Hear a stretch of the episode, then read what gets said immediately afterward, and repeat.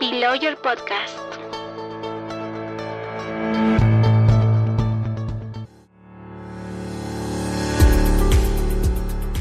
Buen día comunidad jurídica, gracias por escuchar Bill Lawyer Podcast, plataforma de difusión del derecho corporativo y civil patrimonial.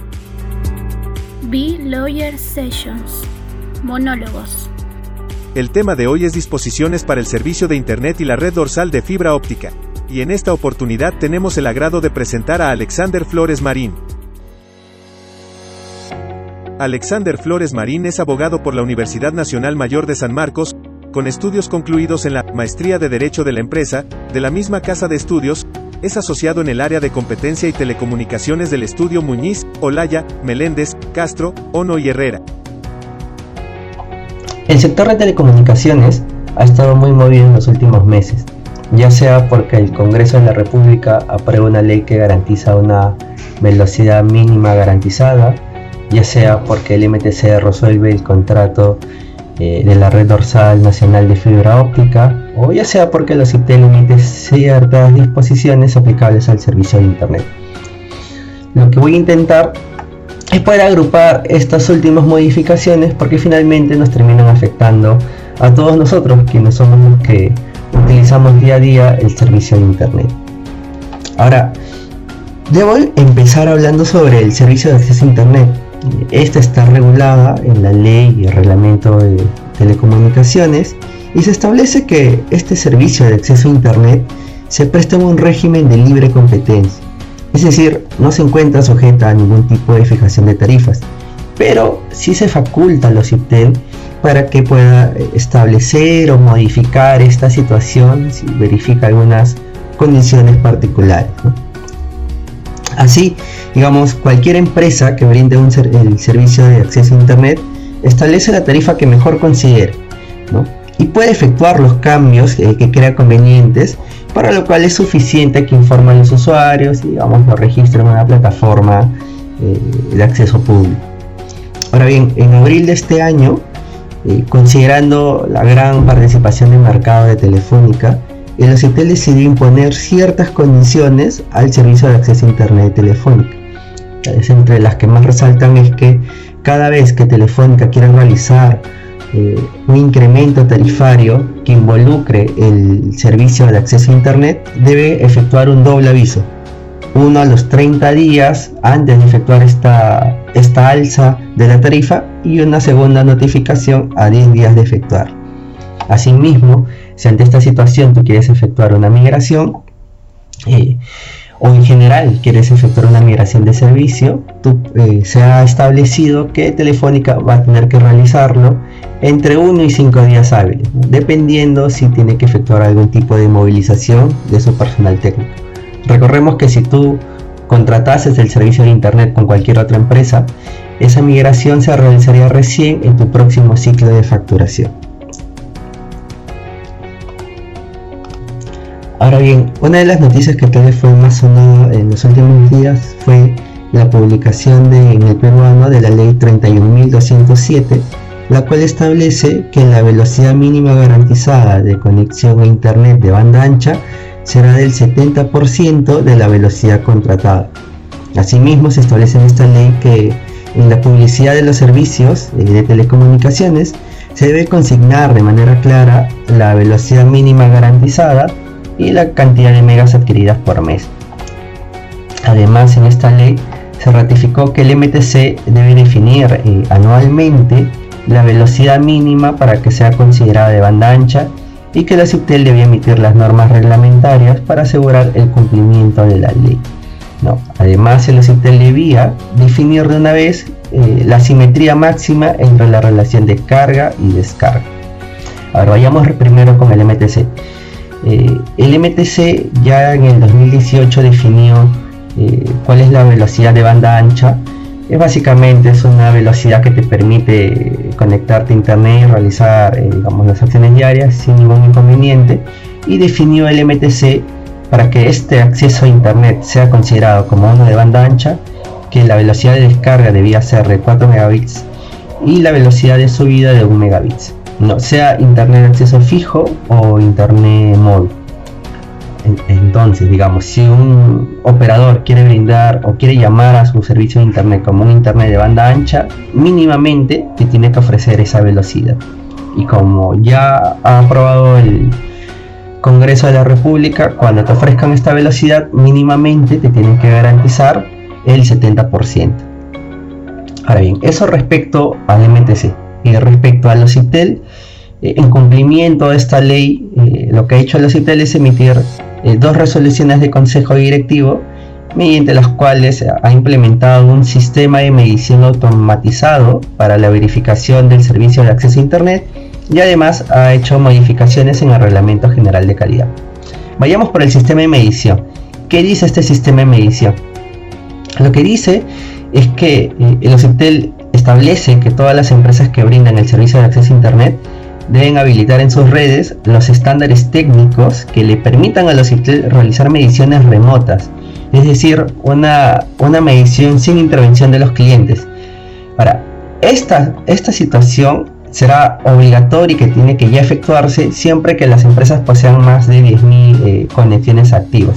Sin embargo, si nos referimos a empresas que tienen menos a 10.000 conexiones o si nos estamos refiriendo al servicio de acceso a Internet fijo a través de tecnología de acceso satelital, eh, solo se habilitará si el OCIPTEL expresamente lo solicita.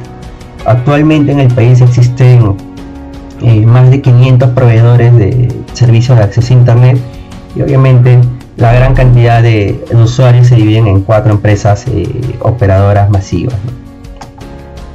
Ahora bien, eh, otra de las obligaciones que vienen como parte de este nuevo sistema de medición es que las empresas tienen que remitir a los IPTEL un listado de abonados del servicio de Internet fijo y móvil conforme eh, las siguientes indicaciones que realizará el regulador. Además, las empresas deben informar a los usuarios los alcances de la norma. Y esta información puede ser realizada ya sea por correo, por mensaje de texto, por llamadas o incluso en, el recibo del servicio también se puede informar. Ahora, lo que se busca, digamos, con este sistema de medición es que los CIPEL instale este, un programa en los routers o modem, si hablamos del servicio de internet fijo, y que instale aplicaciones en los, equipos terminales, es decir, en los celulares, para que, digamos, de manera remota se pueda hacer esta, esta verificación y esta medición. Ahora, dado que implica muchas características técnicas y muchas obligaciones, el le establecido un cronograma donde existen diferentes plazos para dar cumplimiento a esta norma. Ahora, otro de los reglamentos que ha emitido o ha modificado el CITEL es la modificación del reglamento de calidad. Y Esto tal vez es el más interesante, porque ¿qué es lo que dice el CITEL?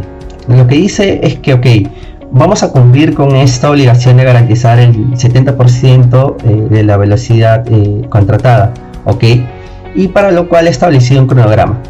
Hasta el 3 de marzo del 2022 se debe cumplir con garantizar el 52% de la velocidad eh, contratada y hasta el 3 de diciembre del 2022 se garantiza el 70%. Así, digamos, el OCIPEL ha corregido algo que nos hizo el Congreso y ha establecido un cronograma para poder cumplir esta nueva obligación. Quiero recordar que hasta antes de la emisión de esta norma, eh, la velocidad mínima garantizada que debían cumplir las empresas operadoras era del 40%. Ahora bien, un dato eh, relevante que ha sido también emitido en esta modificación del reglamento de calidad es que la CITEL ya ha establecido cuál es la simetría máxima entre la relación de velocidad de subida y bajada del servicio. Eh, digamos, antes de esta, de esta modificación, las empresas eran libres de establecer cuál era la diferencia, ¿no? no había ninguna condición. Ahora sí se ha establecido un valor, la cual no puede ser menor a 1.3 o 33.3% digamos, si lo queremos poner en un ejemplo, si una empresa operadora te ofrece un servicio de 100 megabits de descarga, mínimamente te tiene que ofrecer 33.3 megabits de subida. Vamos, esa es la simetría que puede darse. Eh, es común ver diferentes planes eh, de servicios de acceso a internet donde te ofrecen una gran velocidad de descarga, pero la velocidad de subida es digamos muy reducida. a veces incluso en algunos planes será eh, muy abismal la diferencia. Ahora se ha regulado y se ha establecido este, este valor eh, mínimo. en lo que tal vez resulta eh, lo más controversial es que la CIPTEL ha establecido que tanto para nuevas altas como para los contratos vigentes se debe adecuar la velocidad mínima garantizada y la simetría hasta el 3 de diciembre del 2022. Y digo que esta es una, eh, una medida controversial porque lo que ha hecho la CITEL es que mediante esta norma reglamentaria está indicando que se deben modificar todos los contratos, incluso aquellos que hubiesen sido suscritos eh, con anterioridad a la emisión de la ley. En nuestra opinión, eh, pensamos que esta disposición no va acorde con lo establecido en el artículo 62 de la Constitución, porque justamente la Constitución establece que los términos contractuales no pueden ser modificados por leyes u otras disposiciones, mientras que en la práctica lo que está haciendo la CITEL es, mediante esta norma reglamentaria, indicar que los contratos suscritos deben adecuarse, es decir, deben modificarse para poder cumplir tanto con la velocidad del 70% como con la simetría máxima permitida. Nosotros consideramos que la CITEL recapacitará y terminará efectuando una modificación e indicando que estas disposiciones serán aplicables para los contratos, digamos, que se suscriban en, el, digamos, en el cronograma que se ha establecido. Digamos, no, el OCIPTEL no tiene esa facultad para poder modificar contratos suscritos de manera eh, anterior. Y finalmente, quería hablarles sobre lo que ha pasado con la Red Dorsal Nacional de Fibra Óptica, eh, a ver, un poco de historia. El 17 de junio del año 2014, Azteca Comunicaciones suscribió con el MTC un contrato de concesión, mediante el cual se le otorgó al, Azteca la construcción, mantenimiento, operación de esta red dorsal nacional, más conocida por sus siglas RDNFO. La idea era contar con una red nacional que permita a todos los peruanos y a las entidades públicas conectarse al servicio de Internet. Ahora bien, Azteca cumplió, cumplió con los plazos, cumplió con sus obligaciones, efectuó el despliegue y operación de esta gran red nacional de fibra óptica. Sin embargo, la demanda no fue la esperada. Eh, en verdad estaba muy subutilizada esta red. Y ello, era y ello se debió debido a que las empresas operadoras, como las otras, comenzaron a implementar sus propias redes. a la vez que Azteca comenzó a construir esta red eh, dorsal nacional, eh, las otras empresas fueron construyendo sus redes lo que finalmente eh, terminó generando que puedan cobrar, digamos, tarifas que eran mucho más eh, económicas eh, o mucho más baratas que lo que cobraba esta Azteca, ¿no? Así, en la práctica, contábamos con una gran red, la cual no era, no era utilizada y representaba gastos para el Estado peruano, que el Estado, digamos, tenía que financiar los ingresos. Además, hubo esfuerzos para, entre el MTC y Azteca para firmar una adenda que finalmente pues, permita hacer uso de esta gran red. Finalmente no se llegó a ningún acuerdo y no se llegó a suscribir ninguna adenda. Llegado a este punto, lo que el MTC decide es aplicar una cláusula de caducidad que estaba incluida en el contrato de concesión, lo cual indicaba que por razones de interés público se podía resolver el contrato. Digamos, un poco para desarrollar eh, esta estas razones de interés público, eh, digamos, el MTC emitió informes donde explicaba que esta red dorsal estaba subutilizada, digamos, a través de los años desde que se construyó y se operó, y que incluso en el año 2020 se utilizó solamente el 3.2% de su capacidad instalada. Y además que el Estado, el Estado peruano realizó pagos por 290 eh, millones eh, adicionales a lo que digamos debía pagar. Entonces, digamos, finalmente no se cumplió la finalidad que se tenía en el momento que se realizó, eh, digamos, la evaluación y la construcción de esta red. Eh, entonces, finalmente, el mes pasado, eh, el MTC declaró la resolución del contrato de la, de la red dorsal nacional que Azteca debía permanecer operando hasta el 14 de enero del 2022, es decir, le dio seis meses, Además, indicó que el Pronatel asumiría la operación del proyecto, es decir, de esta red dorsal, a partir del 15 de enero del 2022 y que el Pronatel asumiría esta dirección, esta operación, ya sea directamente o a través de un tercero. Y que esta operación, digamos, sería temporal y que máximo podía conllevar, digamos, tres años. Eh, finalmente indicaron que el Viceministerio de Comunicaciones eh, del MTC hasta el 14 de octubre de este año debe proponer un grupo de trabajo que imita las propuestas de operación, mantenimiento, acceso, emisión de normas y repotenciación de la red dorsal nacional de fibra óptica.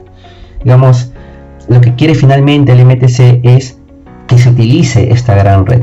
Y obviamente habrá que hacer eh, mejoras, habrá que realizar una inversión, digamos, para que esto se operativice, habrá que verificar el tema de las tarifas, porque finalmente lo que se quiere es eh, utilizar esta gran red, sobre todo para que llegue, eh, digamos, en aquellos lugares donde no llegan las empresas operadoras y que sirva esta gran red para las instituciones públicas.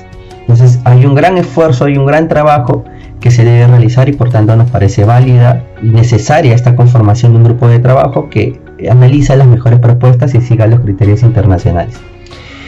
Como se puede verificar, estamos ante una serie de medidas que han sido emitidas por el MTC, por el OCT, por el Congreso de la República, que digamos eh, inciden de manera directa en la prestación del servicio de acceso a Internet. El servicio que tenemos hoy no va a ser el mismo que tendremos el próximo año ya, estarán ya en aplicación estas modificaciones.